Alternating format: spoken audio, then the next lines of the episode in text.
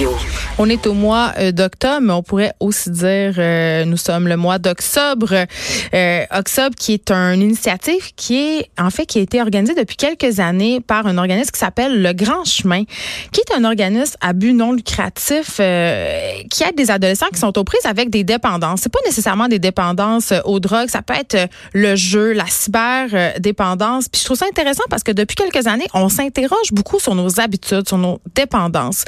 Et là, euh, je parle de, de l'OXOP, de cette initiative-là, avec Simon Côté, qui est directeur général de la Fondation Le Grand Chemin. Bonjour, Monsieur Côté. Bonjour Geneviève. Euh, bon, je l'ai dit, vous organisez au Grand Chemin depuis quelques années le défi Oxum. Moi, personnellement, c'était la première fois que j'en entendais parler. J'avais déjà entendu parler du défi 28 jours, un mois sans alcool, mais Oxum, c'est pas seulement les problèmes de consommation d'alcool. Non, en effet, euh, ben, on a voulu se positionner différemment. On est, on s'est inspiré d'October euh, australien, qui, qui, qui, qui, qui, est apparu en Australie il y a une dizaine d'années environ. Nous, c'est notre cinquième édition cette année. Et pour se différencier justement des défis 28 jours, du Dry January et autres, nous, on a visé sur, on a misé sur la sobriété. Et la sobriété, souvent, les gens vont l'associer à l'arrêt d'alcool ou de consommation de drogue parce qu'on s'inspire du sober anglais. Mais si mhm. on va dans le dictionnaire, la sobriété est beaucoup plus une question d'équilibre et modération. Donc, nous, dans le cadre du défi octobre, on invite les gens à prendre une pause d'une mauvaise habitude de leur choix. Donc, ça peut être euh, moins de sucre, moins d'alcool, évidemment, moins de chips, euh, moins d'écran et autres. Oui, parce que là, euh, c'est drôle parce qu'il y a un sondage léger qui vient de sortir concernant les mauvaises habitudes des Québécois. Et évidemment, il y avait 60 des répondants qui souhaitaient perdre l'une de ces mauvaises habitudes-là au cours de la prochaine année. Et sans surprise, c'était manger moins de malbouffe, euh, euh, faire plus de sport, couper les sucres. Euh, donc, ça peut faire partie, si on veut, de notre défi Oxob, ces problèmes-là, si on veut. Oui, tout à fait. Chacun, dans le fond, prend un défi à sa mesure dans ce qu'il veut changer. Peut couper complètement. On parle par exemple des, sucres raffinés, donc souvent il y en a beaucoup dans l'alimentation, dans les mets préparés. évidemment, c'est dur d'anéantir complètement la consommation de sucre, mais quelqu'un peut dire ben, je vais faire l'effort de couper mon sucre au maximum dans le mois. Euh, donc c'est un effort de sobriété. Donc c'est une façon aussi de vivre dans une moindre mesure ce que vivent nos jeunes qui viennent au grand chemin. Vous en avez parlé tout à l'heure, c'est des jeunes qui ont le traitement de dépendance, cyberdépendance, jeu excessif. Donc, eux font un effort qui est colossal pendant deux mois, voire six mois si on inclut l'ensemble du parcours. Donc, c'est une façon de vivre un peu ce que ces jeunes vivent chez nous. Bien, c'est ça. Puis là, vous avez mis une plateforme euh, en ligne où on peut euh, s'inscrire au défi. Évidemment, le but dans tout ça, c'est de ramasser des dons. Votre objectif, c'est 250 000 Vous êtes quand même bien parti. Vous êtes rendu à 159 500 Comment ça marche euh, si on veut participer? Est-ce qu'on peut faire des équipes? Comment ça fonctionne?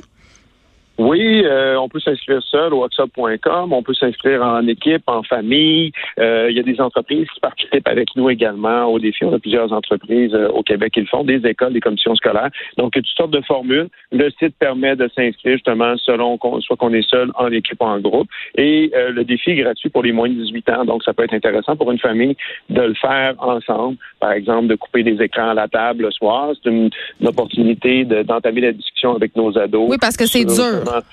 Ben oui, effectivement, c'est un défi dans beaucoup de familles, il a des écrans. Donc, c'est une façon d'aborder le sujet, de dire, ben regarde, euh, oui, on te demande de couper ton, jeu vidéo, de, laisser ton iPhone un peu de côté, de pas passer ta journée sur Instagram. Ben, ça peut mener à des problématiques qui sont vraiment graves, qui sont la cyberdépendance notamment. Donc, euh, une belle occasion de, sensibiliser tout le monde. Oui, parce que vous envoyez évidemment au grand chemin, euh, vous, Monsieur Côté, des cas de cyberdépendance. Évidemment, vous n'êtes pas intervenant, mais parlez-moi un peu, euh, si vous voulez, dans quel état arrivent ces jeunes-là au grand chemin? C'est quoi leur principale problématique par rapport au jeu, par exemple? Ben, souvent, la, problématique qu'on va vivre avec les jeunes qui sont cyberdépendants va être, somme toute, assez similaire des jeunes qui vont avoir une problématique avec une, substance. On parle C'est le même mécanisme?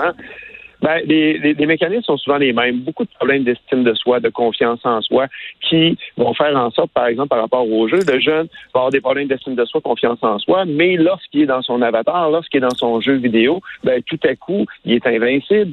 Euh, il a des amis virtuels, donc il est dans un monde où est-ce qu'il est confortable, donc il, un peu comme le jeune qui est sous consommation, il se fait des amis sous consommation en guillemets, parce que c'est pas souvent ce sont pas des belles amitiés, mais ça l'amène à un, état de bien-être qui dit ah ben mon Dieu, je suis bien dans cette consommation-là ou dans mon jeu vidéo. Donc euh, c'est une façon un peu de contrecarrer le manque d'estime et euh, de confiance en soi que je vois que le jeune peut vivre au quotidien. Ça on revient un peu à Oxob, Monsieur Côté. Évidemment, bon, on peut choisir de relever d'autres défis que celui de ne pas consommer d'alcool, mais quand même, qui dit Oxob, automatiquement on pense à ça. Puis je sais pas, corrigez-moi si je me trompe, j'ai l'impression qu'il y a de plus en plus de défis liés à la non-consommation consommation d'alcool, qu'on est de plus en plus conscient que peut-être qu'on consomme trop d'alcool. Mais d'un autre côté, euh, c'est omniprésent dans notre culture. Je compte plus les émissions de cuisine où on boit du vin, euh, les talk shows. Euh, on n'est pas un peu hypocrite? ben, hypocrite. En fait, de, faire l'exercice pendant un mois, que ce soit dans le cadre d'octobre, dans le cadre des Dry January ou des 28 jours, de faire l'exercice pendant un mois de de constater que justement l'alcool est omniprésent, qu'on en boit peut-être beaucoup, euh, peut-être trop souvent. On a la facilité d'aller dans le frigidaire, se prendre une bière, ouvrir une bouteille de vin. Euh, c'est une prise de conscience de faire cet exercice-là. Moi, je le fais à chaque année. C'est la cinquième année que je, que je fais le défi d'alcool et j'ajoute toujours un autre, une autre chose à travers ça. Des fois, ça, ça avait été la viande rouge, ça avait été les croustilles. c'est quoi le plus euh, difficile? Ben, honnêtement, j'ai trouvé ça plus difficile des croustilles. ben, la viande rouge, ça pas Je vous comprends. Mais l'an passé, par exemple, j'avais mon deuxième défi, c'était de ne pas euh, regarder mes, écrans, mes écrans lorsque j'étais au lit. Donc, pas de téléphone pour scroller Facebook ou regarder mes courriels le matin. J'ai trouvé ça plus difficile que l'alcool parce que c'est tellement ancré dans nos habitudes de prendre. Puis on s'en sert pour le travail.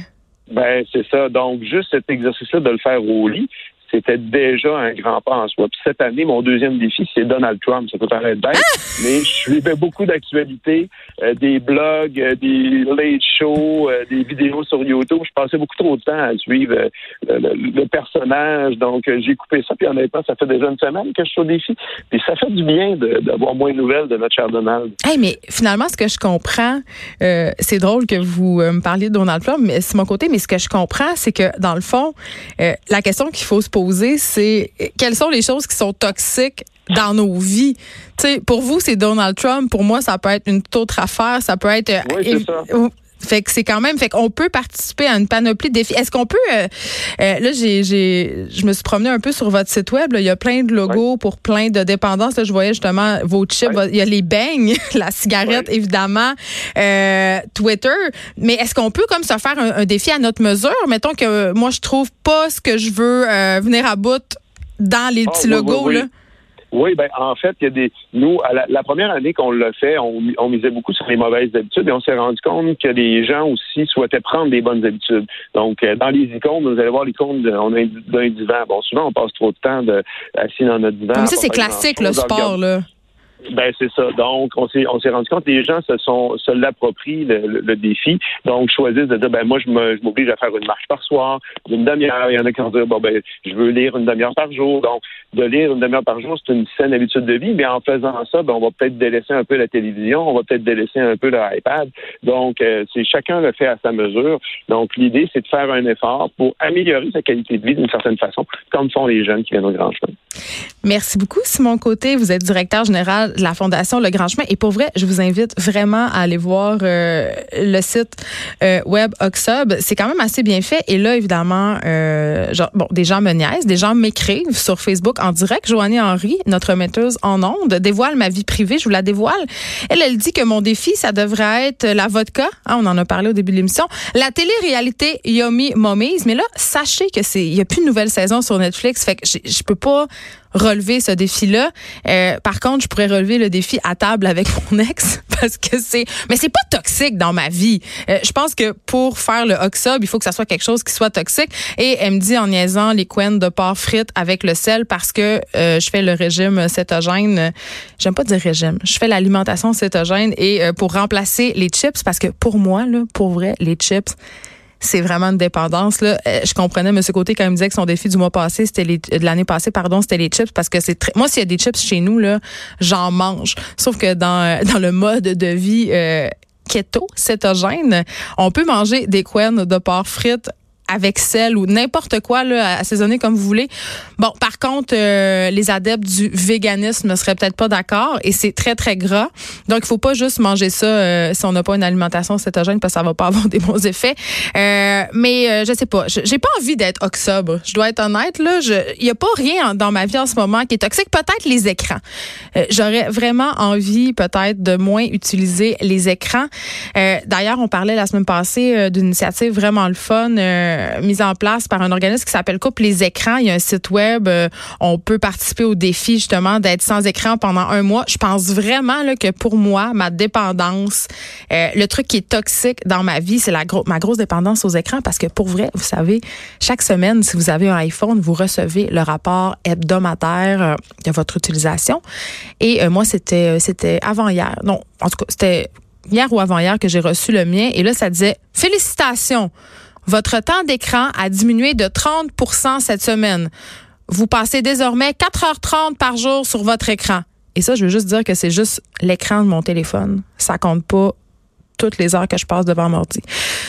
OK, bye. Écrivaine.